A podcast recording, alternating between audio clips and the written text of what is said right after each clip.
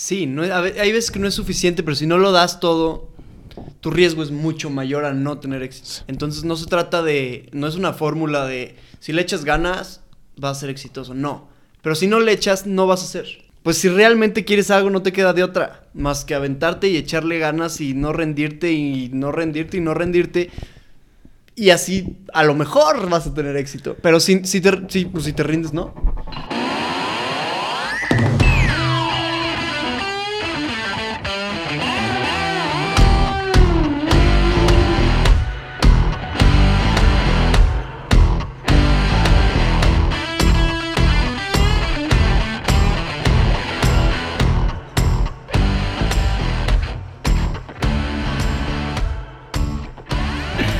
Gente, empezamos. Bienvenidos a un nuevo episodio del podcast Cómodo. En lo incómodo, el día de hoy tenemos a un gran invitado, a Of Charlie Carlos Torres. ¿Cómo Charlie's in the house. Yeah. ¿Cómo estás, Mau? Bien, gracias. ¿Y tú? Bien. Muchas gracias por la invitación. Estoy extasiado. Qué bueno, para la gente que no sabe, eh, esta es la segunda edición, güey. La primera aparición tuya fue hace unos cuantos capítulos, fue de los, pues no, primeros, pero ya va un rato, güey, que platicamos de, pues de tu nueva onda artística y cómo empezaste con la música y ese pedo, güey, porque yo te conocía en un, pues en una onda diferente, güey, entonces me sacó mucho de pedo cuando empezaste a sacar música y todo ese pedo. Pero ¿cómo estás, güey? ¿Cómo ha estado tu semana? Pues bien. Yo creo que te platicaba antes de empezar que he estado esta semana de que... ¡Ah! Súper complicada y... No sé, como montaña rusa. ¿Te acuerdas alguna vez que te platiqué lo de la montaña rusa? No. Que no sé, no sé si en todas las industrias, pero en la industria del entretenimiento es una montaña rusa. O sea, yo creo que por eso muchísima gente se desequilibra emocionalmente. Porque hay cosas increíbles y cosas como que hay un contraste de cosas o te está yendo muy bien o muy mal emocionalmente. Y es todo el tiempo subidas, bajadas. Y esta semana fue como un... Ah, bajada, pero luego viene la subida. ¿Y haces algo o es cuestión de tiempo? Para. Digo, obviamente tiempo y pues chambear y todo ese No, claro que es chambear, pero es que es cuestión. O sea, para el éxito aquí es cuestión de tocar puertas y buscar oportunidades y de repente llegan las oportunidades y las tienes que agarrar, pero a veces no depende de ti y la mayoría no depende de ti. La mayoría de ti depende estar moviéndote y ya las oportunidades llegan, o te las quitan, o se van, o te las gana alguien más, o te las... Entonces, es seguir buscando y el triple, y si no están los resultados que querías, darle el triple y el triple y el triple y el triple. Hasta ser exitoso o no, es lo que decíamos. Sí, güey, es lo que decimos ahorita, que se escuchan bien chingonas las historias de éxito, de que no, pues yo empecé desde abajo y y empecé a trabajar de tal y todo ese dinero lo usé para comprar equipo para grabar, güey. O en, el, la industria que sea, güey. O en la, en la rama que sea. Se escucha bien chingón. Pero de esas historias de éxito son el porcentaje que realmente tiene éxito o esas historias son bien poquitas, güey. La mayoría de esas historias acaban en no, todo valió pija y. Sí. Y no sé, no Como que se romantiza mucho el si le echas ganas vas a tener éxito y si no te rindes. Y no. Sí. Sí. No sé, güey. Y, está bien difícil porque. Como. Pues yo sí creo que es algo que se habla comúnmente. O gente que. No sé, güey. Yo lo veo mucho en conferencistas, pon tú pues te están tratando de comunicarte un mensaje chingón, güey, de que le eches huevos y que sí con esfuerzo te van a llegar oportunidades y todo ese pedo. Y me pongo a pensar de que, güey, ¿cómo le dices eso, por ejemplo, a un atleta olímpico, güey, que, o que, que no llegó a los olímpicos más bien, que dio todo, güey, 20 años de su vida a ese deporte, todos los putos días, una friega entrenando, dieta, psicólogo, todo lo mejor, todo, y hay veces que no llegan, güey. O sea, ¿cómo le dices a esa persona qué más pudo haber hecho? Siento que hay veces que darlo todo no es suficiente. Sí, no, hay veces que no es suficiente, pero si no lo das todo, tu riesgo es mucho mayor a no tener éxito. Sí, sin pedos. Entonces no se trata de, no es una fórmula de, si le echas ganas, vas a ser exitoso. No. Pero si no le echas, no vas a ser. No sé si me entiendes. Entonces, pues si realmente quieres algo, no te queda de otra. Más que aventarte y echarle ganas y no rendirte y no rendirte y no rendirte. Y así, a lo mejor vas a tener éxito. Pero si, si, te, si, pues, si te rindes, no. Sí. Entonces, puede que no sea así una historia de... No, si no te rindes vas a tener éxito. No, es una... Influye el talento, influye los contactos que has hecho, influye que tanto te mueves, influye un poco de suerte, oportunidad, estar preparado para esas oportunidades. O sea, yo siempre he visto como... Hay oportunidades que siempre están, pero no las ves hasta que estás preparado para esas oportunidades, ¿sabes? Ya Sí. sea conocimiento, ya sea muchas cosas. Y pues, ¿qué más nos queda? Más que echarle ganas hasta alcanzar nuestras metas, que es relativo, ¿verdad? Porque siempre van a haber más. Sí.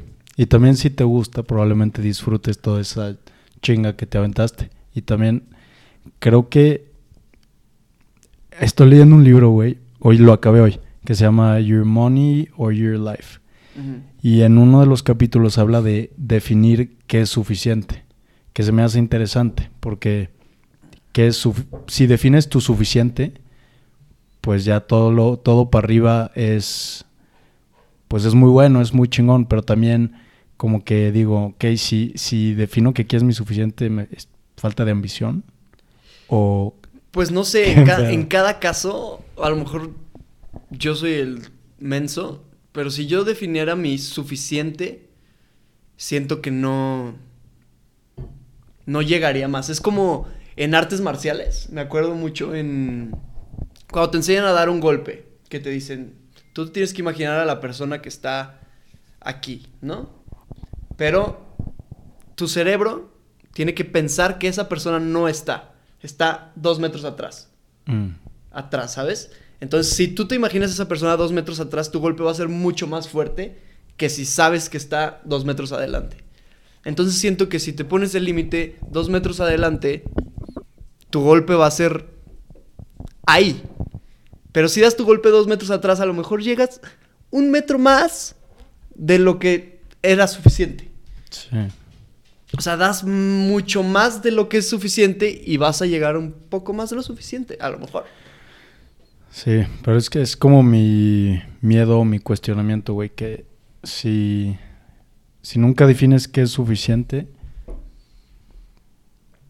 como que el, el sentido de suficiente te da plenitud y tranquilidad y paz, Sí, ¿sabes? sí. Entonces decir, güey, ya con esto, yo ahorita con esto que tengo estoy bien, es suficiente para mí.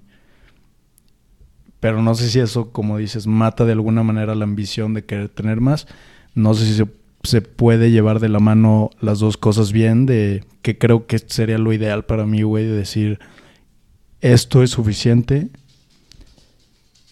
quiero más, sí, por, pues porque quiero más Es y que porque es- está chingón. Es y- en qué estás enfocado. Si estás enfocado en paz, pues ¿para qué quieres más? Si la, la paz no la vas a conseguir más. O sea, si estás dándole más, vas a tener menos paz cada vez. Y vas a tener más cosas que hacer y más problemas y problemas más grandes.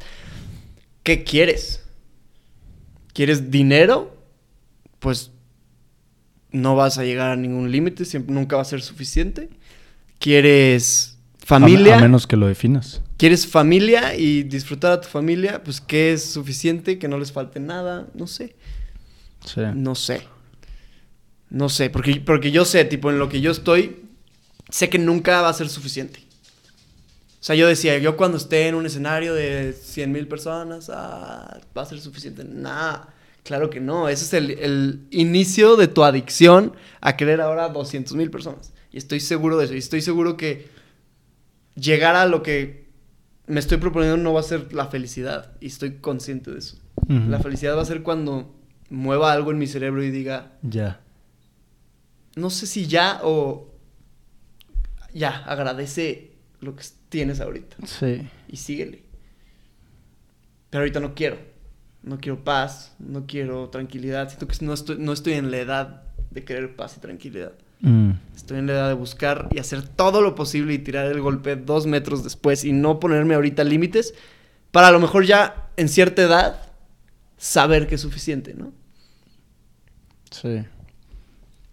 Hay un, un güey, un escritor que es un maestro en una universidad. Bueno, no sé si sigue siendo maestro. En Canadá, también en Estados Unidos. Que habla de los 20, güey. Se me hizo interesante que los 20 tiene que ser un desbalance para que sepas cuál es tu media. Tienes que pasarte de lanza chambeando hasta el punto que digas qué asco para que sepas a qué nivel no quieres llegar a chambear tú. O pasarte lanza a lo mejor en ejercicio, güey, o de fiesta, o... Entonces ya que sabes ese punto dices, güey, ya sabes que no quieres. Yo, mi punto de mi zona es aquí, se me hace acertado, güey, porque en los 20 en nuestro caso, porque hay gente que no, pero ahorita estamos deslindados de muchas responsabilidades y tenemos esa flexibilidad de poder pasarte lanza o, o tenemos tiempo, güey, tenemos energía, dinero para a lo mejor estar experimentando un poquito más. Habrá gente que no, que desde más chico ya tiene pues responsabilidades que cargar, güey, que a lo mejor no, no quería o, o se le fueron heredadas por situaciones de la vida, pero creo que tenemos esa flexibilidad ahorita y eso está chingón, eso me gusta. Y si tienes la flexibilidad, yo creo que es una falta de, no sé si respeto a ese privilegio de no usarlo. No sé si me entiendes. Si tienes la flexibilidad, si tienes ciertos privilegios, úsalos y úsalos para no solo tu bien, sino los demás. Para crecer todos juntos, algo así. Sí. Porque, pues no sé. O sea, sí, obviamente hay gente con más privilegios que otros, pero también yo sí creo que hay más responsabilidad. Entre más privilegios, más responsabilidad. Contigo mismo y con los demás. Sí. O sea, si tienes muchas cosas, pues la- no la tienes igual de... O sea, no sé cómo explicarlo. La tienes más fácil, pero te la debes de poner más difícil. ¿Sí me entiendes? O no, no sé. Bueno, es O que sea- yo, yo. Sí, o sea, también como que pues habrá gente que y esto me lo vi mucho, güey. Vi un hay un podcast de Roberto Martínez con el Máster Muñoz que Roberto, o sea, le le le decía mucho o le aplaudía mucho la plataforma que estaba logrando que, que logró crear, güey, Roberto Martínez, porque ahorita ya tiene una audiencia bien chingona. ¿Quién le aplaudía a quién? ¿El Master Muñoz? Master Muñoz a, este, A güey- a Roberto de que, güey, no mames, qué chingona tu plataforma, ya traes invitados bien cabrones, tienes un alcance súper chingón, una comunidad bien chingona, ¿por qué no haces esto? Y esto, como que le quería clavar, güey, a huevo. El, a- no estás haciendo el- no estás haciendo suficiente con lo que tienes. Y este güey decía, güey, pues, pues no quiero, güey, no me interesa, güey. Y no, no sé si, eso, esto también es algo que me cuestiono, si, eh, pues es como su responsabilidad por, o, o yo, por ejemplo, por, no sé, güey, el que a huevo sea responsabilidad y como a, a lo mejor hasta llegar a un grado ligero de, de culpa de madres, pues sí. Y no sé, eso como que dije, vi un contraste muy cabrón entre ellos dos, de que este güey, Roberto le decía como, güey, pues ahorita no, no estoy buscando esto y, y yo no siento que le deba esto a, a- a la gente. Yo estoy creando ahorita este pedo y yo traigo estos proyectos y la madre y Master Muñoz le decía de que, güey, pues, pues no mames, o sea, podríamos hacer esto y yo te ayudo y métete a mi fondo y ya sabes, güey. Cómo es su, su personalidad de, de pues, estar dándole y metiéndole y creando y haciendo negocios y la chingada. Y ahí como que, pues también es algo que me cuestiono como si es su responsabilidad por tener esta gran plataforma, debería de hacer cosas No, pues no es No una, sé, güey. no es una responsabilidad o deber. social ni deber social. Cada quien se pone sus propias responsabilidades. Yo creo que no está escrito. Y se siente, yo creo que se siente. Si ya te estás sintiendo. Si estás sintiendo una culpa, por Mm. algo la estás sintiendo. ¿Sabes? Sí. Puede ser por lo que te educaron o por lo que te metieron en la cabeza desde chiquito. Pero si estás sintiendo una culpa es algo que tu cuerpo esté incómodo y si lo que estás buscando es plenitud, paz, felicidad, lo que quieras, pues eso no te va a dejar. Entonces tienes que no tener esa culpa y como no tienes esa culpa, pues se convierte en una responsabilidad de llenar esa culpa que es ayudando. Sí. Yo las veces que más me he sentido bien en mi vida, yo creo que es cuando ayudas, cuando das y cuando no es para ti, en lo personal. Cuando es algo para mí, no se siente tan cool como alguien diciéndote, güey, gracias. Y se llena eso y dices, wow, o sea, mi cuerpo siente cool esto. O sea, yo creo que todos tenemos un instinto, como las abejas. Ah, con alguien platicaba esto hace poco las abejas nacen y ya saben si son abeja reina, abeja obrera, abeja la que tiene que ir a hacer el polen, ¿sabes? Entonces siento que los humanos también nacemos y tenemos un instinto que si no lo sigues, sientes incomodidad. Y siento que es lo que llama la religión conciencia, que dices, híjole, por aquí no me gusta, pues es que estás en contra de lo que en realidad es tu camino, lo que tienes que darle al mundo. Si tienes tales dones y no los sigues, te vas a sentir re- reprimido. Sí. Porque no estás usando lo que, con lo que naciste para el bien de. Las abejas no trabajan para comer y ya, trabajan para el bien de un La bien comunidad. mayor. Sí, el bien de la comunidad. Y yo, yo creo que si me dicen, ¿para qué naciste? Para un bien común. No, somos. Si me muero, no pasa absolutamente nada más. Nada, güey. no Lloras tú nada. un poquito y mi mamá más. Y Ya, Sí. ¿sabes? O sea, creo que sí tenemos...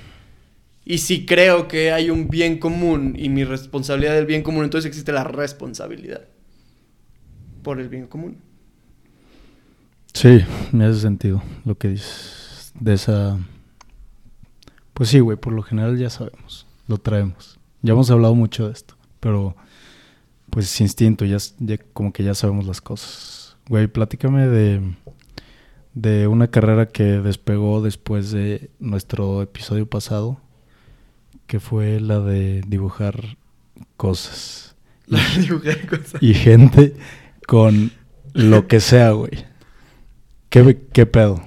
Mm, no sé, al principio estaba incómodo. Cuando, cuando hicimos el podcast pasado ya hacía los dibujos, pero en las cobijas. Y mucha gente lo empezó a hacer. Y no sé por qué me pasa a mí, pero siempre como que cuando duermo es cuando resuelvo las cosas. No es, no estoy en el día y, ah, tengo que resolver esto. No, no sé cómo resolverlo, ni me da el tiempo de resolverlo. Pero me duermo y despierto ya con la solución. No sé, muy raro. Lo mismo, el instinto ahí de abejas, que ya sabes qué hacer. Sí, pues es cuando te relajas, güey. Por lo general cuando estás... Porque también pasa tareas... Este, he escuchado mucha gente creativa, en especial comediantes, que pues le están dando a las 3, 4 de la mañana, les llega, pa, pa, pa, como que le dan, se duermen. En ese momento, ese lapso de relajación, pues no estás como en modo pinche estrés, supervivencia. Bueno, no supervivencia, güey, pero como modo eh, trabajo. Te relajas y ahí es cuando empieza... Sí, y aparte cuando eres, cuando te dedicas a lo creativo, tu cerebro siempre está buscando qué hacer nuevo y qué crear y qué Sí. crear. Y un día desperté y fue muy específico el lo que tienes que hacer y desperté y me dijo mi cerebro, tienes que hacer a Pedrito sola con mayonesa hoy. Ese fue el primero Fue el no primero, cobija. El primero no cobija. Y porque yo estaba angustiado porque ya me estaban tagueando. Ya sé que no importa y todos pueden hacer lo que quieran. Pero estaba angustiadísimo porque me tagueaban. Mira. Y alguien dibujando en cobijas. Mira, te están ganando. Y alguien dibujando en cobijas. Y mira tu competencia. Y yo. "Uf, ¿Qué hago? Ver a mi identidad. Y ya, desperté y tienes que dibujar a Pedrito sola con mayonesa. Empecé a hacer a Pedrito sola con Se me hizo súper buena idea. Dije, viral. ¿Viste a ese güey antes? ¿No? No. No, no, nada. No sé por qué. Lo dibujé, me tardé todo el día. Mi mamá, de que, ¿qué haces? ¿Agarraste la mayonesa de tu casa o compraste? No, ahí fue de mi casa. Ok. Una cucharada. También decían, tantos niños van a morir. Una cucharada de mayonesa. Ya Sí, güey. favor. Güey, te tiran... No, te tiran un chingo me de tiran hate, muchísimo güey. hate por desperdiciar comida. Entonces ya me subo comiéndome la comida después. Pero bueno, dibujé a Pedrito y mi mamá me dijo, de que, ¿qué haces, güey? De que ya, casi casi de ya basta. Güey, es que si basta eres, con tus tonterías. si eres papá, o sea, ve ese pedo. Imagínate que tú eres un papá normal, güey. O sea, pues, no sé, güey. Tienes tus hijos, estás casado. De repente te despiertas y ves a tu hijo con mayonesa dibujando un cabrón. Si dices, ¿qué haces, güey? Es que yo también lo diría. Pero sí confían en mí, como que saben, saben, saben que no, que no sé. Creo que sí confían en mí. Y le dije, me dijo, porque iba yo escondido, obviamente no quería que la viera mi mamá. Iba con mi mayonesa así. Me dijo, ¿qué estás haciendo? Y así, Pedrito a medias. Y le dije, mamá, Confía. no preguntes, esto va a salir en la tele, en las noticias vas a ver. Y, y te lo juro que dije eso. Le dije, tú confía, esto va a salir en las noticias, va a salir en la tele, va a salir en Ventaneando. Y dicho y hecho, lo subí. ¡Pum! O sea, ¡pum! Noticias todas. Todas las noticias de México, todas, güey.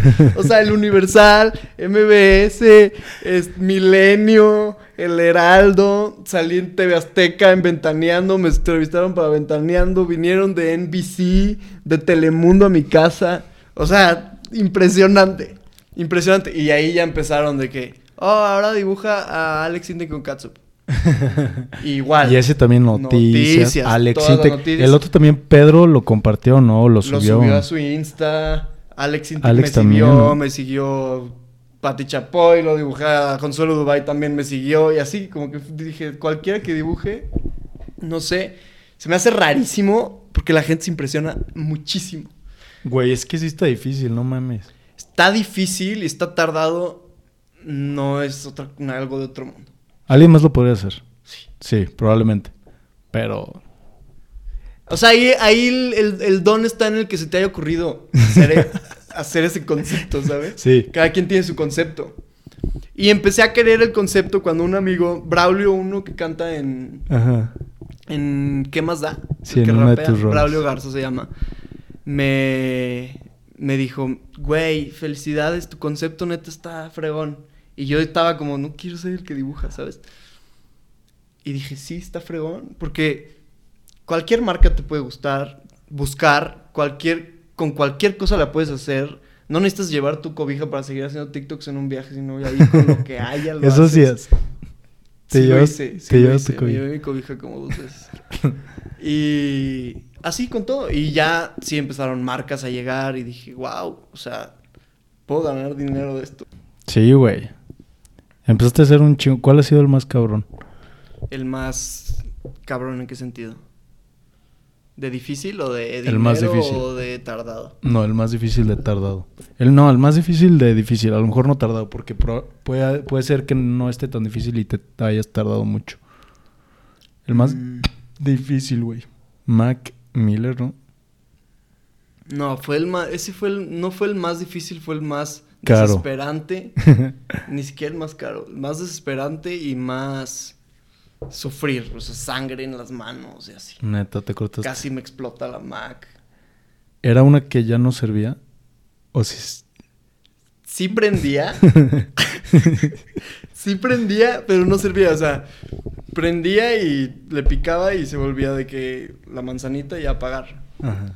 Y llevaba 10 años ahí en mi. En mi escritorio. Y dije. Va a valer más si hago esto que si no lo hago. Y hay unos que sí, hay TikToks o dibujos que sí le haces caso al- a, la gente. O sea, hay, hay- claramente hay unos que se te ocurren, pero sí hay ideas que te vienen del- de la gente que, que comenta, güey. Sí, o sea. hago una lista. En, mi- mis notas tengo una lista así gigante de todo lo que se me ocurre. Y de repente alguien me la pone y digo, ah, mira, ya la tengo en mi lista, la tacho. Y cuando pasa algo de que Will. Smith, cachetada. No, eso se le ocurrió a Bruno Dávila, a mí no se me había ocurrido. Pero es un ejemplo. Se, Shakira chocó, ok. Entonces tengo que dibujar a Shakira, ¿con qué? Con Shakiras. Shakiras. A ver, ponme que dibuje a Shakira con Shakiras. O sea, solo en casos especiales, pero la gente, tantos comentarios que encuentras, todos. O sea, todos los que a mí ya se me ocurrieron, ahí alguien ya los puso. Sí. Al principio no, pero ya como que la gente le agarró la onda, ya se hizo un concepto, ya me dicen, jalo. O sea, ya está padre porque ya es un concepto todo en general. ¿Y cuál fue el más difícil, güey? ¿O cuál ha sido? El más difícil. Pedrito fue de los más difíciles porque se desaparece la mayonesa. O sea, estás dibujando y se hace transparente. Es como que lo blanco se evapora, no sé qué pasa. Se hace transparente, entonces lo tenía que dibujar y otra vez, y ya se deshizo la mitad, entonces la seguía y así. El más tardado, el de corcholatas de Tecate. Porque pues eran, Bruce eran muchísimas corcholatas. Y, y ya. El más caro creo que fue el de... O sea, de yo gastar. M&M's. Sí. Sí, yo creo que sí. Dibujaste Eminem con M&M's. Y las M&M's son caras. Mm, no. Sí, Sí, son caras. sí, son caras. ¿Y por qué no pediste Sí, lunetas? Sí, eran tipo- lunetas, pero eran así. Minis. O sea, tenían que ser. No eran lunetas. Eran M&M's piratas, según yo. Ajá. Ah, ok. No Pero- sé si eran piratas, supongo que eran piratas porque el precio estaba muy diferente a lo que le conseguirías en otro lado. Y sabían raro. Sí me acuerdo que en algún momento me dijiste que, güey, como que no sé si seguirle a esto porque no quiero que me identifique la gente por el el güey de las cobijas. Pero, ¿crees que te ha ayudado eso a también impulsar Pillows y tu música y tu carrera artística? ¿O no? No sé qué tanto le ha ayudado a Pillows ahorita. Porque Pillows solito ha llegado a lo que es ahorita. No le debe nada a las cobijas. Pero sé que sí le va a llegar a ayudar en cierto punto. O sea, mucho más visibilidad, a conocer gente. Ahorita me invitaron a Pal Norte y me invitaron por dos lados. Me invitaron por lo- el lado de la música, a backstage y todo, me invitaron por el lado de los influencers. Entonces dije, qué chido, o sea, las- los dos me están funcionando tan bien que me están invitando por los dos lados. Entonces, lo que hablábamos de pegarle a muchas oportunidades y una te va a funcionar, pues ya se hace doble. Ujú. Porque ya estás conociendo gente por aquí, gente por acá, te llegan campañas por aquí, por acá. Y lo que ya no me preocupa es que ven al de la mayonesa, le picas. A ver, ¿quién es este güey de la mayonesa? Y ves que ya tiene un proyecto funcionando. No es alguien que hizo la mayonesa y le pegó y como ya es famosillo, voy a... Quiero ser cantante ahora o quiero ser músico. Tiene menos credibilidad un poco.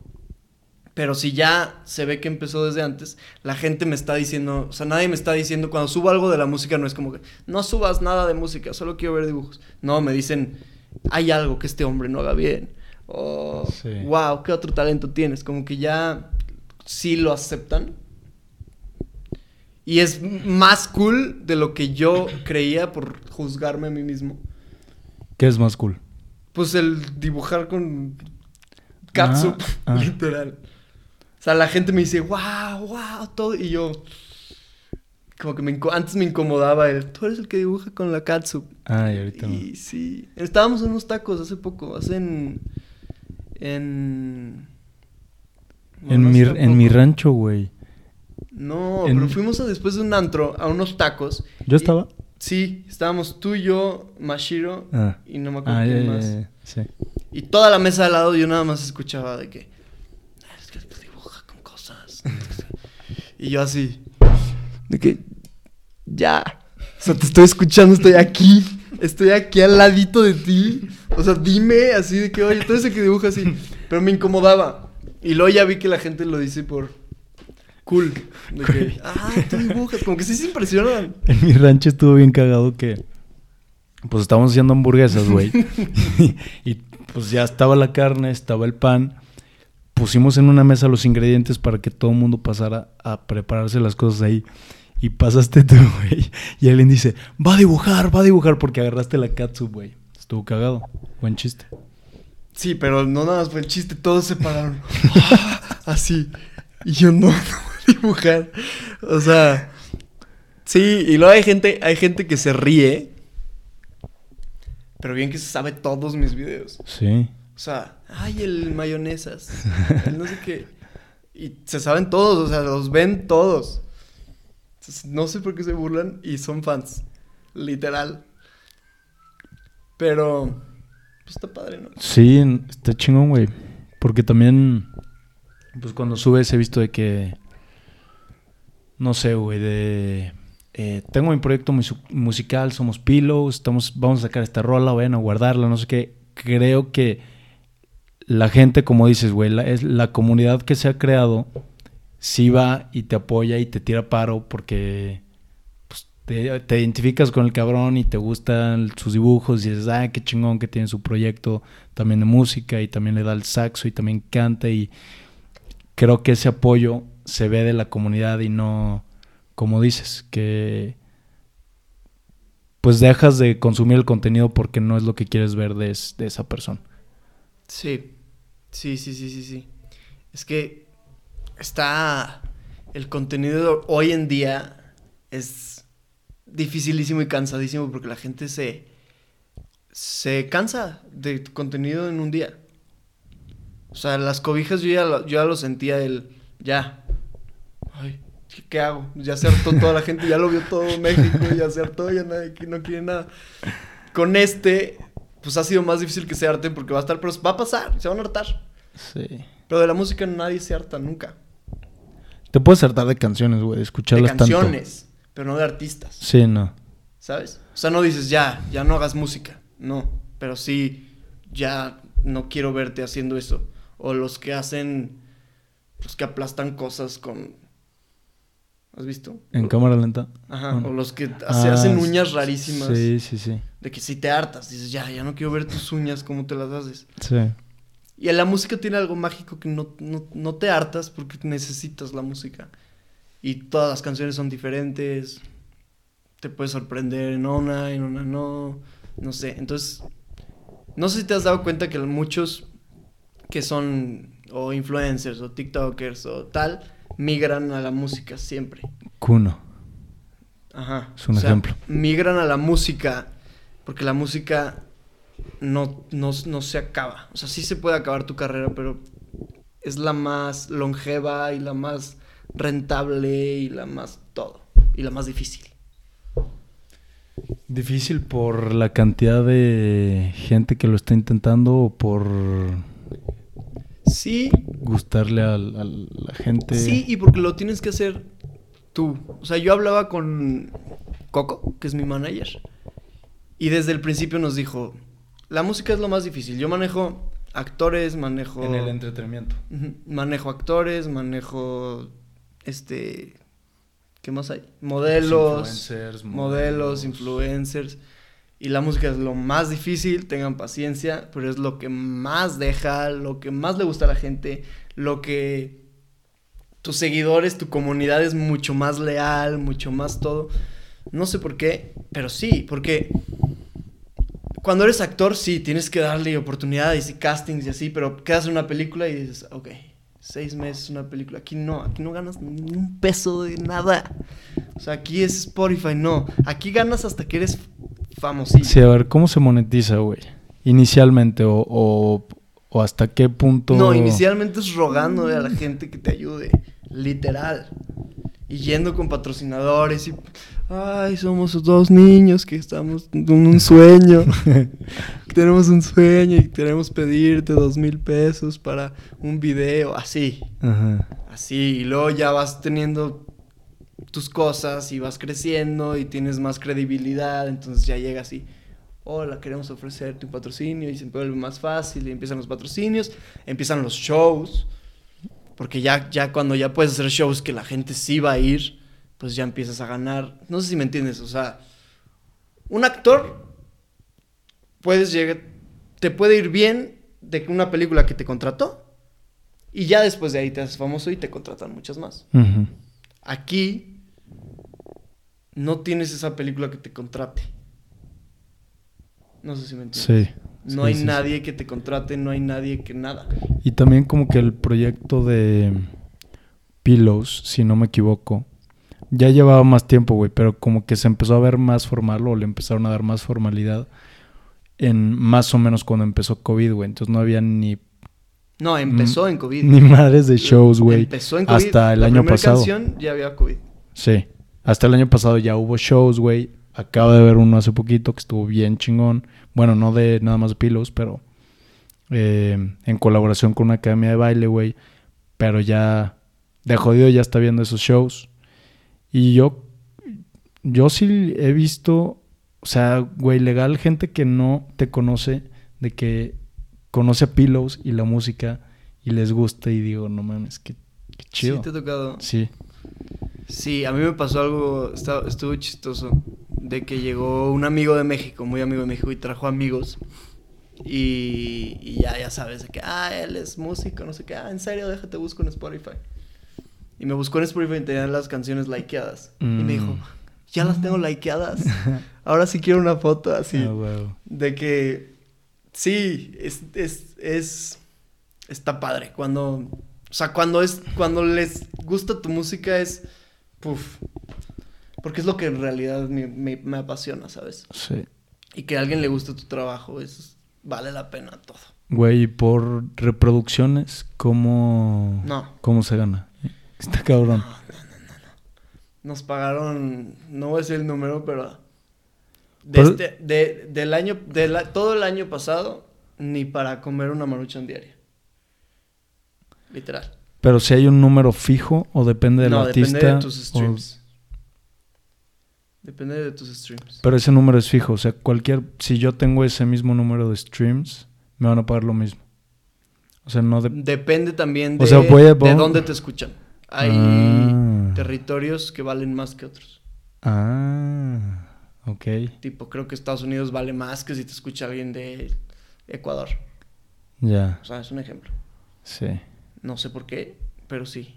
Pero de todos modos no es nada. O sea, eh, gané más. De toda una canción y de lo que le metes, gané más en TikTok en un live que hice con Manu en cinco minutos. De que les donaban. Pero es impresionante. ¿O cómo se llaman? Sí, no, no se llama donar, ¿o sí? Sí, o sea, te donan como dibujitos. Y son dinero. Esa madre es dinero. Yo le, pero yo le tengo que meter dinero como. Sí, para donar dibujitos. Ah, ok. Y empezamos a hacer una competencia con Manu. Estuvo muy chistoso. Porque es una competencia de, al que le donen más ganas. Está horrible, ¿estás de acuerdo? Pues sea, sí, nada, dije, ¿qué momento pendejos, güey. Y dije, me va a ganar. Pues tiene mucho más followers en TikTok Sí. y mucho más comunidad. O sea, a mí me siguen por mis dibujos, no porque. ¿Sabes? Ajá. Y dije, me va a ganar. Y empezó, que arranque, y dale, mi comunidad. Y yo, no, me va a aplastar y me va a humillar. Y empezó, puf, de que aplastarme. Y de repente empezaron de mi lado, pum, pum. Y ya, íbamos de que reñidos. Y a- uno al final de que Un chingo. 20 dólares. Pum. Y gané. Y fue de. me impresioné que el dinero fácil. O sea, wow. Los TikTokers sí se meten buena lana. Los que les va muy bien. ¿no? Estábamos, estábamos como Haciendo números, haci- calculando. haciendo números de lo que ganan. Porque un TikToker gana de las marcas. Ajá, más que de sí. eso. Pero hay TikTokers que se dedican a hacer peleas de donaciones con otros. Ah. Y los top estábamos viendo y se llevan. Creo que calculamos como 20 mil dólares al mes. De Por- nada más de, donaciones, de TikTok. de TikTok. Güey, los streams, los que yo he visto de gaming, la gente les dona un, un chingo, güey. Por tres horas que streamean, les van donando 5, 10, 15 dólares, así. Pon tú que cada 2, 3 minutos, güey. Streamean 3, 4 horas. Hacen dos streams al día, todos los días. Y eso es nada más de streams, güey. Todas las marcas. No, hombre, güey, se meten una pinche la nota los, los de gaming ahorita. No mames, pero duro.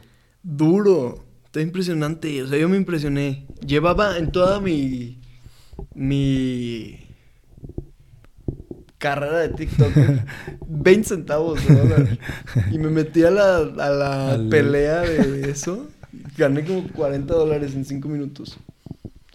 O sea, dije, ¿qué es esto? 5 minutos. Y ya lo de las marcas también me impresiona cómo pagan las marcas, pero les sale barato a ellos Sí. pagarle a un TikTok Sí. que a un estadio. Sí, literal. O sea, lo está viendo un TikTok de uno, dos millones. La exposición que tienen por la lana que pagan, pues sí, obviamente les conviene. Bien cabrón. Sí, claro que les conviene. Está interesante. Y la música, así. Poco a poco. Es que inviertes muchísimo en la música. El equipo. No, no La equipo, producción. Cada canción que sacas es video, promo, marketing, pagarle a los del video, al ingeniero, al tal, y luego ya ganaste y te quitan la rebanada del pastel en ocho y te quedas con nada. Sí. Para realmente que te vaya bien en la música, o te tienes que dedicar a una rama que no sea artista, o realmente que te vaya muy bien en que te conozcan. Muy, no conocidillo. O dedicarte a bodas y a esas cosas. Mm. Porque los que se dedican a bodas ganan muy bien. Muy. O sea, yo he visto cuánto cobran y cobran como un artista que ahí va. Pero, ¿Y eso está en tu scope o no? ¿cómo? Hacer a lo mejor colaboraciones de otro tipo, bodas, eventos así, que no sea exclusivamente pillows No, por supervivencia y meter varo. no. No, porque, pues no sé, es mi estrategia. Siento que yo estoy pegándole a currículum, currículum, currículum, currículum, currículum. Y como...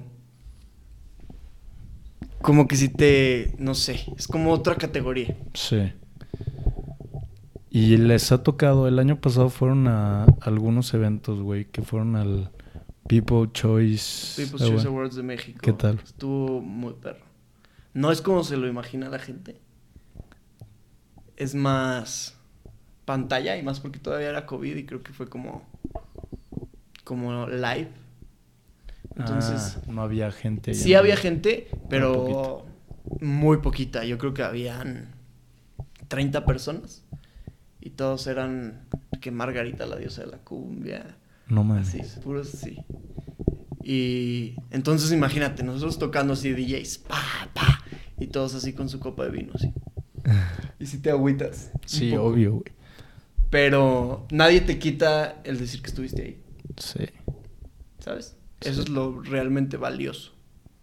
Y también les tocó ir a varios, eve- no mames, a un chingo de eventos, ¿no? El año pasado. Bueno, no sé, un chingo, no sé qué def- se defina como mucho, pero les tocó ir a varios eventos el año pasado, güey. ¿No? Pues no me acuerdo de tantos. Hubo varios eventos. Fueron a Monterrey. Bueno, eso fue este año, Se hace acaba de hacer poquito. un mini festival. Minifest, que estuvo chingón. Muy chido. Hubo un evento aquí de arte, güey, que Estuvo hubo chido música, hubo Acabamos de pintores, la fiesta del release de la canción. hubo la fiesta del release, hubo Fuimos. un show, hicieron la música para un show de, de baile, güey. Estuvo padre. La fiesta del, bueno, el, no s- el festival como de arte, ese estuvo chingón. Que había pintura, porque fue, fueron artistas potosinos. Para Esa- la gente que no Y sabe. esa fue la primera vez que tocábamos en vivo.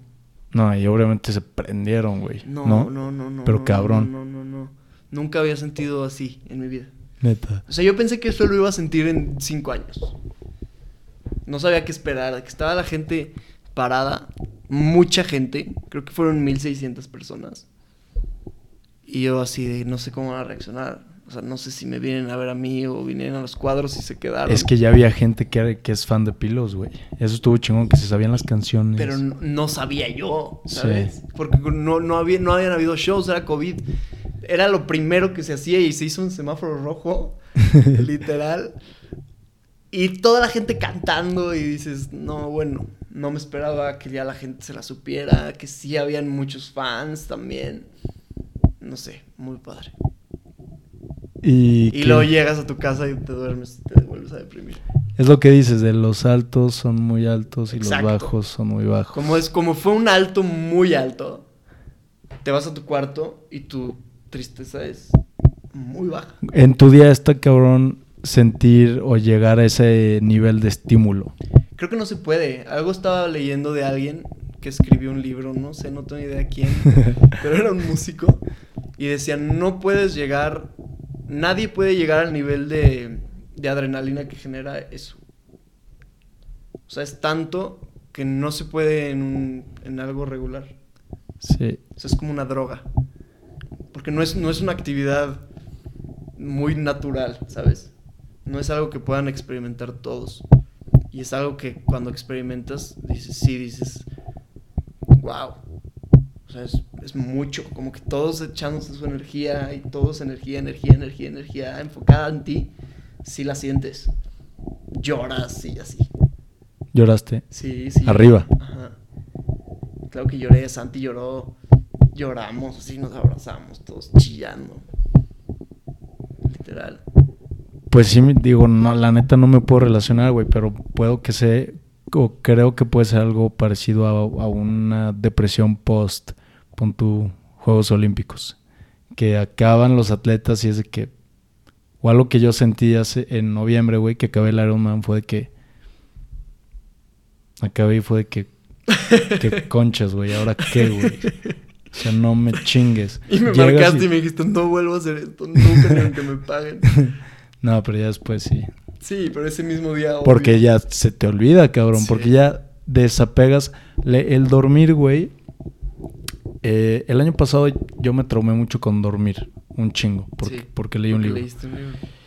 El dormir. Cuando se dice que el tiempo arregla todo, sí. El tiempo durmiendo. Porque el dormir hace que des- desapegues las emociones de los recuerdos. Entonces, si, si tú tuvieras tan fresco, güey, todos los días como en ese momento, cuando alguien está a punto de atropellarte, saldrías con mucho miedo a la calle o tendrías mucho miedo de cruzar la calle. Entonces tu cabeza se encarga de desapegar ese sentimiento de miedo o de susto que tuviste con ese recuerdo para que puedas seguir viviendo y no estés todo miedoso toda tu pinche vida porque viviríamos traumados. Sí. Entonces, pero bueno, el post, el, la depresión post evento, pues sí es de que, concha, ahora qué, güey. Sí. Como que, Sí, sí, sí. O sea, sí se puede, yo creo que sí se puede comparar. Obviamente en el Ironman sientes muchísima adrenalina, que hasta te hace acabarlo, sí. ¿no? Yo Sí. creo que no podrías acabar un Ironman tú solo, en el parque. No, sí, ¿Sí? sí. Bueno, tú. No, o sea, yo creo que mucha gente, güey, pero, el- o sea, sí no, como que no me imaginaba tanto paro te hace la gente, güey. Neta, es un parote porque vas corriendo, vas rodando y hay gente que, que te dice con carteles de que ya eres un Ironman o felicidades, güey. Chócalas aquí para energía. Entonces la chocas y es de que no mames, güey. La gente te ayuda cabrón, güey. Y es, creo que es lo mismo. En el, en el estás tocando, la gente está respondiendo de manera positiva a tu música. Se la sabe, está gritando, bailando, güey. Es Que no mames, ¿qué está pasando, güey? Está impresionante. Aparte, me acuerdo que, o sea, nos bajamos del escenario y todos, de que, ay, abrazos. Y gente de que hace mucho no sentía esto. Yo creo que la, urgía, la gente le urgía también Sí, el también por y no, COVID, había- no habían. Sí. No, hace mucho que no sentía esto desde que de chiquito me llevaron así, literal.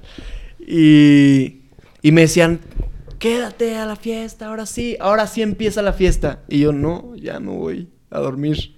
¿Te fuiste? Sí. Me decían, ven, vamos a tomar, tómate algo, no sé qué. Y yo, no quiero nada, quiero irme a dormir. O sea, era tanta felicidad que no necesitaba ni fiesta ni nada, más que estar, más que que mi cerebro lo asimilara solo. Raro.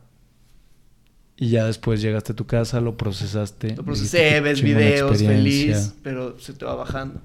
Y se te hace lo contrario después. Y necesitas otro para volver a sentirte Pero chingón. necesitas otro más grande. Otro más grande. Y luego ya tienes otro más chico y te deprimes porque fue más chico. O porque la gente no reaccionó igual. Mm. Y vives con ese miedo constante de cómo va a reaccionar la gente. Es un tema. Sí, porque sí. Pues sí se tiene que hacer de alguna manera las cosas para, para la gente, ¿no? Claro. ¿Quieres más agua? No. Como que sí está, está romanticón y estaría cool hacer todo para nada más para ti. y para que a ti te guste. Y sin buscar aprobación de nadie, de nadie pero pues... Todos los artistas buscan aprobación de alguien, aunque no lo, aunque lo digan que no. Aunque digan que solo es para ellos. Dicen que, que una característica de por qué los artistas son tristes o, que han sufrido depresión, creo que más del 70% ha sufrido depresión de los que se dedican al arte, es porque te dedicas a algo que es contrario a las reglas sociales para la aprobación de la sociedad. Entonces es un choque en tu cerebro de dos cosas contrarias, ¿sabes? O sea, estás haciendo algo muy diferente a lo que está haciendo la sociedad para la aprobación de la sociedad. O sea, la sociedad no aprueba que hagas eso y es la que aprueba tu trabajo. Mm. ¿O no? O sea, no, puede decir un artista, yo soy feliz aunque mi arte no le guste a la gente. No, pues ¿para qué es el arte? El arte no solo es para sanarte a ti, es para hacer sentir a la gente. ¿No? Sí, transmitir, compartir. Eh, ¿Y cómo, cuál es tu proceso creativo, güey? ¿Cómo aterrizan, o aterrizas tú o aterrizan entre los dos pilos una rola? ¿Traes una emoción que quieres compartir? ¿Cuánto tiempo se cocina? ¿O cuánto tiempo ya lo llevas trabajando es hasta que, que es súper relativo. O sea, hay canciones que empezamos juntos, hay canciones que empieza él, Santi y yo, hay canciones que yo empiezo y las empiezas diferente, hay canciones que estoy triste y empiezo y grabo y ya empezó la canción. Y hay canciones que se tardan un día, hay canciones un año.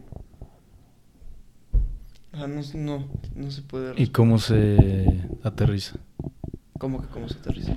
Te llega una. Un día te despiertas, güey, y de repente te llega una idea de. Ah, traigo esta melodía, o traigo este, esta, este verso. traigo. No. ¿Cómo empieza? No, yo creo que o sea, no, no es como el Pedrito Sola que despiertas y mayonesa, no. Yo creo que estás, te sientes inspirado, algo te inspiró y llegas... ¿Tipo qué?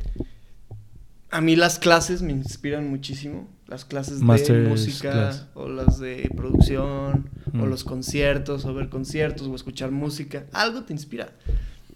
Y ya que me inspiro, o sea, siempre voy a trabajar, pero estar en el estudio no quiere decir estar inspirado todo el tiempo hay muchas técnicas, hay muchas cosas técnicas que se tienen que hacer, entonces, y es lo más largo.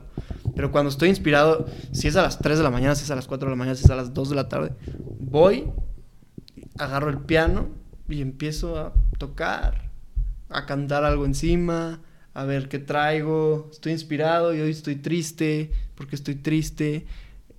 Empiezo a hablar de por qué estoy triste o me invento una historia que tenga ese mismo feeling que estoy sintiendo.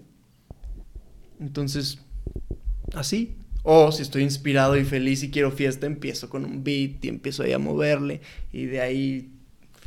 Sí depende mucho de tu emoción a lo que estás haciendo. De cómo estás en ese momento. Y también eh, creo que regresa a algo que mencionaste al principio, güey, y es algo que he escuchado yo mucho, especialmente en comediantes, que la inspiración te va a llegar, pero te tiene que agarrar trabajando, si no... No, si no, ¿qué haces? Ajá, güey, porque te puede llegar ahorita, güey, pero si te llega en un momento que estás en otra cosa, pues a lo mejor la idea llega y se va, güey, ya no lograste a lo mejor bajar esa semillita de la idea para después desarrollarla. En cambio, si estás chambeando, güey, que probablemente no mucho del tiempo que estás trabajando es cuando te llega la inspiración, pero te llega en un momento y te agarra trabajando, pues órale en corto, pa, y órale, pum, pum, pum, a escribir o a, no sé, güey, lo que haga cada quien en su arte. Yo creo que puedes obligarte a inspirarte. Es cosa de saber cómo, personalmente, cada quien, cada quien se inspira de diferentes maneras y vas como dominando, es como una técnica. Siento que es una técnica, porque hay veces que estás, vas a hacer una colaboración con dos artistas de no sé dónde, y vas y pues tienen que sacar la canción en dos horas. Mm. Porque todos nos juntamos dos horas, tienes que sacar las canciones dos horas, entonces, órale, ¿de qué hablamos? De esto. A mí me pasó esto una vez, a ver, a ti, a ti, a ti, jalo, de eso, a ver, toca la guitarra y todos cierran los ojos. Como que empiezan todos a hacer música por todos lados y uno toca la guitarra y como que entre todos se inspiran a todos. No sé si me entiendes. Sí. Como que llegas primero y hola, todos están nada inspirados, ¿cómo te llamas? No, me llamo tal, pues tenemos que hacer una canción. Entonces empiecen a decir ¿Y quién- cosas. quién Entonces, coordina? entre que él dijo algo y ay, mi ex también me dijo eso una vez, y entre que él tocó algo y dices, "Eh, me gustó eso que tocaste, a ver, vuélvelo a tocar, y otra vez. Como que todos están haciendo arte, forzándose a ellos mismos a hacer arte que algo te inspira de eso y continúa así, a mí también me gustó, y se hace como una escalerita de inspiración y acabas una canción.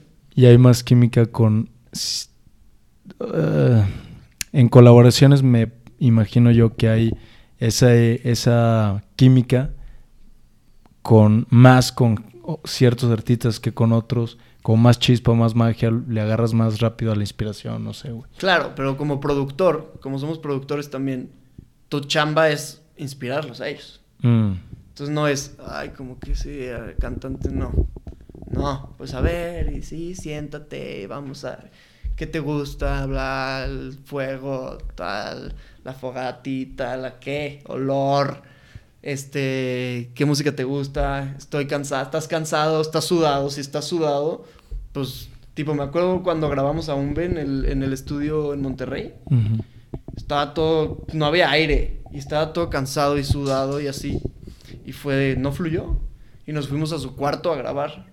Y salió otra canción diferente a la que grabamos en ese estudio, en su cuarto, y fue la que salió y fue volver.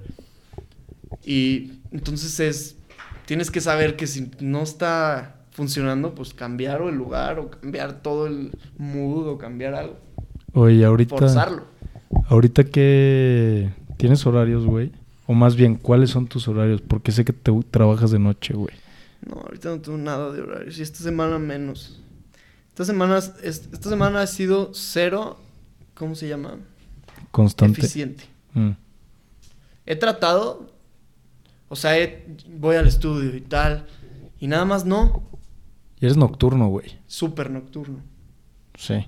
Súper nocturno, pero empiezo a trabajar en la mañana. Y acabas. Nada más que en la mañana son las juntas. O sea, empiezo tipo a trabajar a las 11. A las 11 llega Santi al estudio y empezamos juntas. Tenemos junta con tal o con el no sé qué de la disquera y no sé quién. Juntas o va a venir no sé quién hoy. Juntas, juntas, juntas, juntas. Planeaciones, ¿qué vamos a hacer? Ah, tenemos esta canción, tenemos que acabarla, la vamos acabando. Y ya en la noche, ya que estoy medio solo, es cuando me inspiro. Y Es empiezo a crear Tiempo creativo. en la noche. Mm. Pero no quiere decir que no trabajé en el día. Sí. Todo el trabajo técnico es durante el día y en la noche es lo Administrativo. creativo. Y a veces no funciona lo creativo y no es pérdida de tiempo. Pues. Y hubo un tiempo que empezaste a echar workouts. ¿De qué? ¿De ejercicio? Sí. Sí. ¿Y qué pedo? Estaba... Workouts y dieta, güey. También poniendo, haciendo dieta, estaba güey. poniendo muy deli. Pero... Güey, aparte tú Pues ya subes, subes músculo muy rápido. Y en flaco muy rápido también. Sí. O sea, quemo grasa y subo músculo muy rápido. Entonces, cuando lo... Nunca, nunca en mi vida me había propuesto tanto como hace cinco meses. Sí. Y me estaba funcionando. O sea, cuando era el ruso en Puerto Escondido, ahí todavía no estaba. O sea, ahí ya estaba empezando a cuidar. Sí. Y ya estaba empezando a sentir el... ¿Y te gusta, güey, o no? ¿Qué? Es algo que ahorita está en- dentro de tus prioridades como... Sí, fíjate así, que... ponerte más fit, y, ni no siquiera, y ni siquiera por el cuerpo. Me, sen- no- me sentí muy feliz. Mm. Me sentí súper feliz y vi que las depresiones no nada más es... O sea, ni siquiera es. Hay días que estoy así como depresivo y no tengo nada. Es porque no desayuné y me comí unos taquis y me dormí a las 5 de la mañana, obvio. Sí, güey, lo que comes sí afecta en cómo te sientes. y Obviamente. El nivel de energía que tienes. Obviamente, pues si comes papas y chicharrones, pues obviamente estás cansado. Sí. ¿Por qué estoy cansado? Pues porque no comiste. No te nutriste. Y ese tiempo que sí estaba fit, era, estaba mucho más feliz. Entonces es prioridad por salud mental, creo. Sí. Y aparte te ves... Y aparte ves bien en los videos. Es obvio. Pues. Sí, si quieres echar workouts, Call me. llámame. Más que el workout era la dieta también. Sí, porque también estabas. Antes de eso estabas sí. comiendo, güey. Pero tú te sabías No mis die- te mames, sabías mis dietas de cuando estaba a dieta. Estaban enfermas. De que no comías nada. De que atún. Desayunaba atún. Desayunaba atún de lata. Comía atún de lata y cenaba atún de lata. No, güey, es que tiene que ser algo que sea sostenible, si no No. lo sí. mandas al. No, aparte me hacía un gusano así. y me seguía viendo de que no, todavía no. Pues, pues no. Pero fue sea, para un video en específico, ¿va? Que te querías poner, pues así. Pues como es para. De que, ah, vamos a sacar canciones, van a ver videos, tal, tal, tal. Ok, me Ah. tengo que poner así. No, para el video ese era peor. O sea, estaba verde. de- no comí todo el día. Porque querían que se me pegaran los.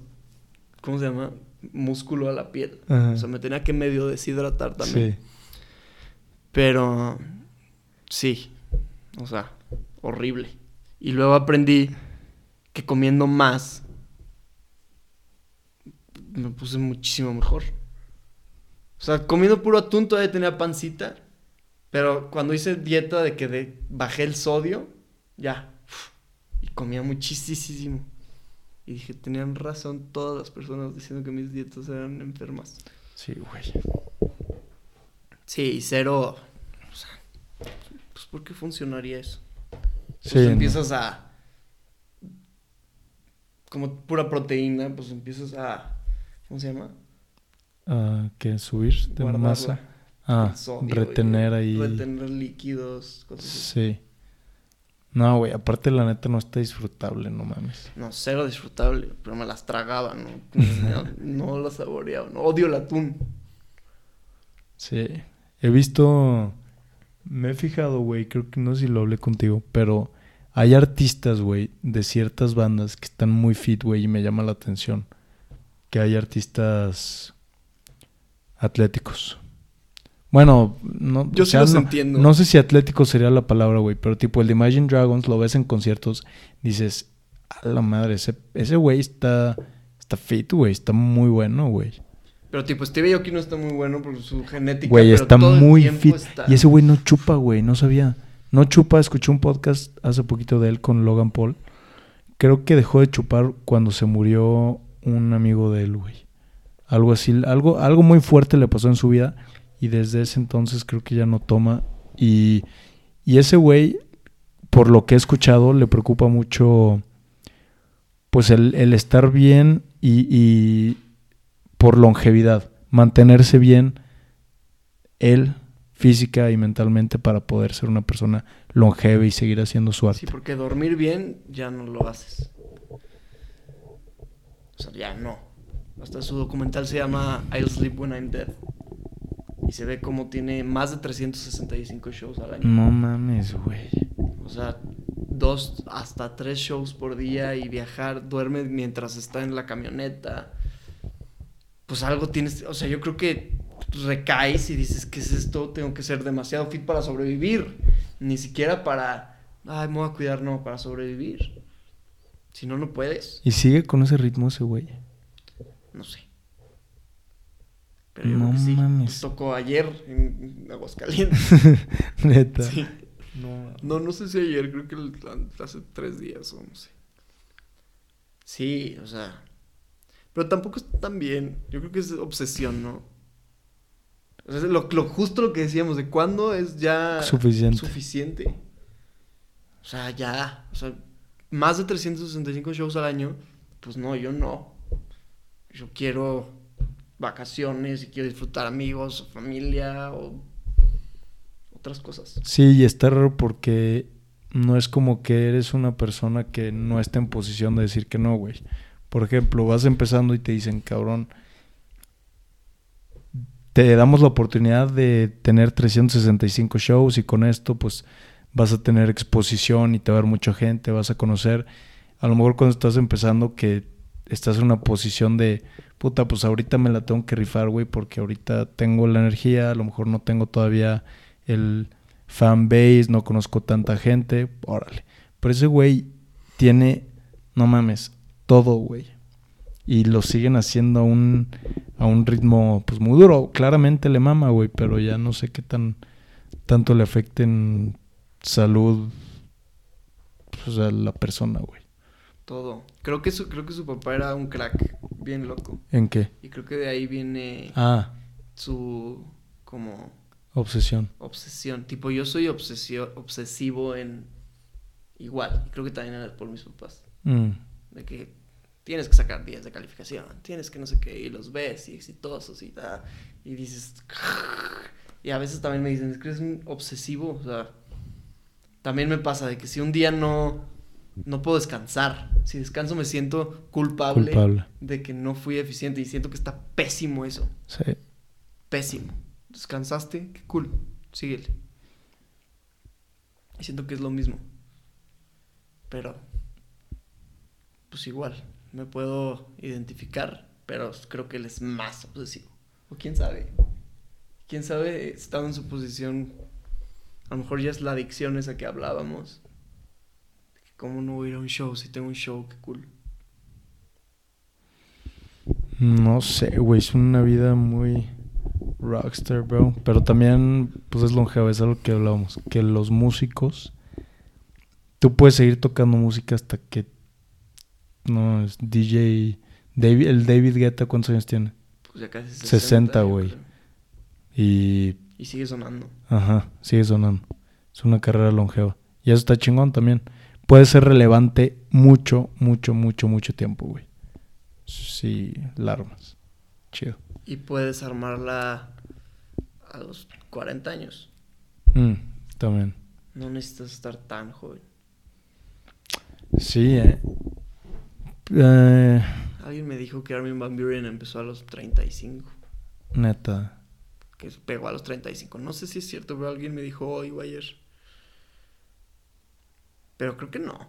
Según yo, él empezó muy joven. Fue de los primeros. Hay artistas, güey, que sean inspiración o hay referencias específicas Para de, de, de músicos, güey, o Yo creo que son miles. clases o- Son ¿Sí? miles y millones. Son todo lo que escuchas en resumido en una canción. No hay artistas específicos que dices, no mames, esos güeyes siempre, no sé. Es que es por etapas. Es por etapas y ni siquiera es yo, ellos, no. Es más bien lo que estás escuchando en ese mes es lo que se va a parecer un poco esa canción. Mm, O sea, como que te empiezas a basar en lo que estás escuchando y lo que te está gustando. Pero sí, o sea, a mí siempre me ha gustado David Guetta. ¿Te acuerdas que fui a su concierto? yo no fui. Tú no fuiste. Yo estaba estudiando. Yo era súper fan de David Guetta, me encantaba. Y Armin Van Buren también. Este, de Oro me gusta mucho. No sus canciones que todos conocen. Tiene un álbum que conecta todas las canciones, si lo escuchas de principio a fin. Ah, Muy bueno. Y no le pegó más que la de Five More Hours, la como el helicóptero. sí. Pero eh, muy bueno y me inspiré muchísimo en ese álbum para muchas cosas de Pilos. Entonces, es lo que yo me inspiro y en quien yo me inspiro y también en quien se inspira Santi. Y mezcla. Entonces ya acaba como un guacamole ahí, ¿sabes? Sí.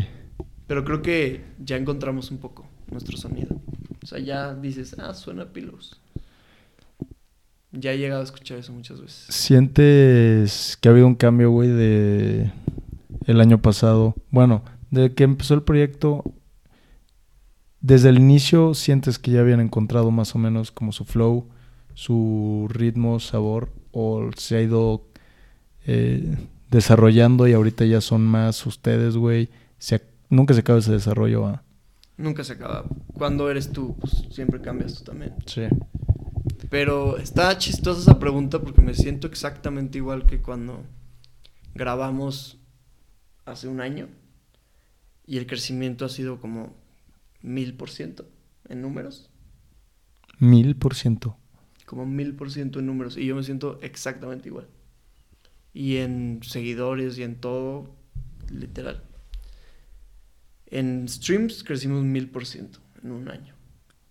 Y de ese mil por ciento, hace cuenta, el año pasado tuvimos El primer año tuvimos 80 mil streams, algo así.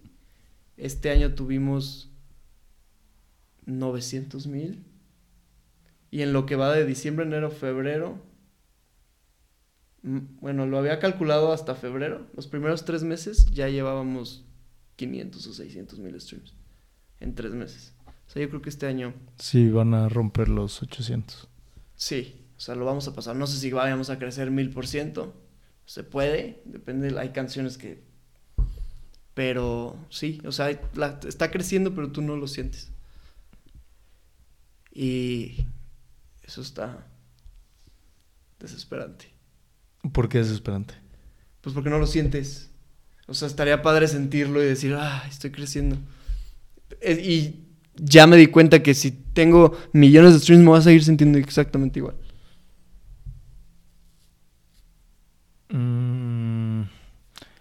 Sí. Pero yo creo que está bien, güey, porque... Pues no sé si... Si, al momento de, de darte cuenta o empezarte a relacionarte más con los resultados, esos números de crecimiento, a lo mejor te, la puedes como llegar a creer y llega a lo mejor a bajar un poco la ambición. Sí, sí, sí, sí, sí. me entiendes? O sea, 100%. creo que es, bueno el, el, como, pues, mantener el, la esencia. Obviamente vas cambiando, güey. Obviamente te estás dando más a conocer, vas conociendo más gente. Todo ese flow que viene naturalmente cuando empiezas a, a ser más expuesto y la gente te empieza a escuchar más, pero creo que está chido el mantener esa esencia, güey, no, no creo que sea malo. No, yo creo que hasta al revés, estoy cambiando lo contrario. O sea, yo creo que antes del, antes del podcast, ponle que un año antes del podcast, me sentía mucho más crack que hoy. Ah, Porque vas descubriendo que es más difícil de lo que parece, que hay gente mucho más grande, que la gente que decías, ay, ya casi llegó esta persona, no, te faltan muchísimos tropiezos y muchísimo camino y muchísimos rejections y muchísimos, ¿sabes? Entonces empiezas como, oh, yo, la ignorancia que tenía hace un año te daba un, ah, tengo canciones en Spotify y les está yendo bien, tienen 30 mil ¿Sabes? Que también no hacerlo menos, o sea, pues es... No, pero sí es ignorancia en el sentido que no conoces todo el camino que ahorita llevas. Sí. Y te abre. Es como lo, lo que alguna vez platicamos, que la ignorancia te hace más feliz y ya que conoces más, es fuck, de que por dónde es. Sí. Aquí igual, empiezas a conocer más y dices más y empiezas a conocer a alguien de Los Ángeles ahora tengo que ir a Los Ángeles a hacer networking, ¿ok? Y alguien de tal. O, ay, tu canción pegó en Brasil. Pues tenemos que ir a Brasil a hacer entrevistas, ¿ok? O sea, empieza a hacerse más grande y abarcar más, entonces no sabes para dónde ir. Y eso. Sí, no sé qué tan bueno es saber, hasta qué punto es bueno saber las cosas o no saberlas. No, es que hasta el punto que ya necesitas, si ya te va bien, pues ya tienes a alguien que te empieza a ver los números y hay aquí alguien de marketing y, alguien, y tú te dedicas a hacer música. Hay, Ese es el éxito. Hay veces que no saber las cosas es como cuando, por ejemplo, hay un documental, güey, que es muy claro que la gente no lo quiere ver o no le gusta ver, por ejemplo, los documentales de What the Health o... ¿Cómo se llama? La cosa que habla de cómo se hacen los alimentos, lo que consumimos todos los días, güey. La carne, salchicha, todo ese pedo. Blackfish, algo así creo que se llama. Que la gente no, lo... Es de las orcas. Que la gente no, lo, no los quiere ver para no saber porque ah, saben que si saben les va a o dar asco, güey, o no van a querer seguir consumiendo. Entonces prefieren no verlo. ¿Sí me entiendes? Entonces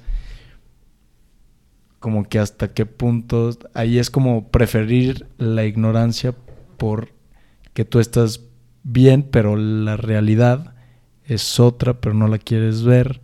Entonces hay veces me pasa muchísimo con mi cuenta de banco, güey. Que no la quieres ver. No la quieres ver y me da ansiedad verla. Y dices, tengo que pagar nada. O sea, le debo a Mao 150 pesos. Ajá. no quiero pagarle porque no me quiero meter a mi cuenta por, por ansiedad de ver que tengan menos de lo que creo. Sí. Y hasta me tapo así de... La tapo y hago la transferencia, ¿sabes? Sí. Literal. A que está mejor el... Ah, ok, tengo 20 pesos. No puedo ¿Qué salir voy? hoy. ¿Qué voy? Ajá. Ajá. Sí, a Pero huevo. sales y si pasa, pasa. Ajá. Sí. Que es como un, pues no sé, güey, como cerebro de labrador que si no sabes nada, pues tú te la pasas de huevos, ¿sabes? Y ya cuando sabes es de que, no, pues es que esas uvas las recogieron, las recogió un niño en, en África que no, de que le paga y tú de que no, man. De que ya te sientes mal, güey, por comer las uvas. Pero si no hubieras sabido, serías feliz, güey, ¿sabes? Claro. Y como ya hay tanta información, ya todo es cancelable. Todo, güey, todo. Ya todo ya es, no, pues para el medio ambiente tengo un coche eléctrico. Ah, pero ¿sabías que en México la energía renovable se hace a base de petróleo? Sí. No. O no, es que el componente de Tesla lo hacen en los niños. En, eh, o sea, sí, güey. O sea, a huevo sale algo y entonces ya de qué puta. Ah, eres vegano, pero estás comiendo miel. ¿Sabías que la miel Ajá. matan a las abejas? Sí, güey, de todo, güey. Pero bueno, creo que podemos ir cerrando este episodio. Eh, no sé si quieres hablar de algo más, güey. Nada más. Más que agradecerte por tenerme aquí. ¿Alguna conclusión? Es que vi... Hablamos de todo lo que existe. ¿Alguna Eh. conclusión? No se rindan, chavos. Y no se rindan porque si no te rindes vas a ser exitoso. No, no te rindas porque si no... Si te rindes no lo vas a hacer. 100%. Si te rindes 100% seguro que no... no que la no lo vas a lograr. Si le- lo intentas, pues sube el porcentaje. Y cuando emprendes, te vas a sentir de la shit muchas veces. Pero de la shit, de la shit, de la shit. Y solo acuérdate años atrás y dónde estás. Y buen tip, se te empieza a quitar el... Ok. Algo he hecho. Bien. Venga. Sí, vi un, un TikTok, güey, que, que decía, has sobrevivido todos los peores días de tu vida, hasta ahorita. Entonces, si hoy es el peor de tu vida, pues también probablemente lo vas a sobrevivir, güey. Probablemente. Probablemente. Puede, puede que no, güey. o sea, sí puede, puede pasar que todo se vaya Sí. a la shit, pero pues has sobrevivido. De- o sea, es que ya no te acuerdas, es que es, es eso que te digo, güey, que la a través del tiempo desconectamos la emoción que sentimos al recuerdo. Entonces, si te acuerdas tú ahorita de cuando cortaste con tu primer novia, güey, pues dices, ah, pues de seguro estuvo bien culero. Pero ese momento, güey, no mames, te querías morir. Pero ya sobreviviste ese pedo. Y creo que por eso es, es padre el escribir, porque estás proyectando o, o- o como aterrizando realmente cómo te sentías en ese momento. Y ya no, no le das chance a... Porque, güey, si yo te pregunto, y hay experimentos de esto, que si yo te pregunto de un recuerdo, un evento de hace un año, güey, la historia cambia un 50%. ¿Sabes? O sea, cambiamos porque, pues, la cabeza...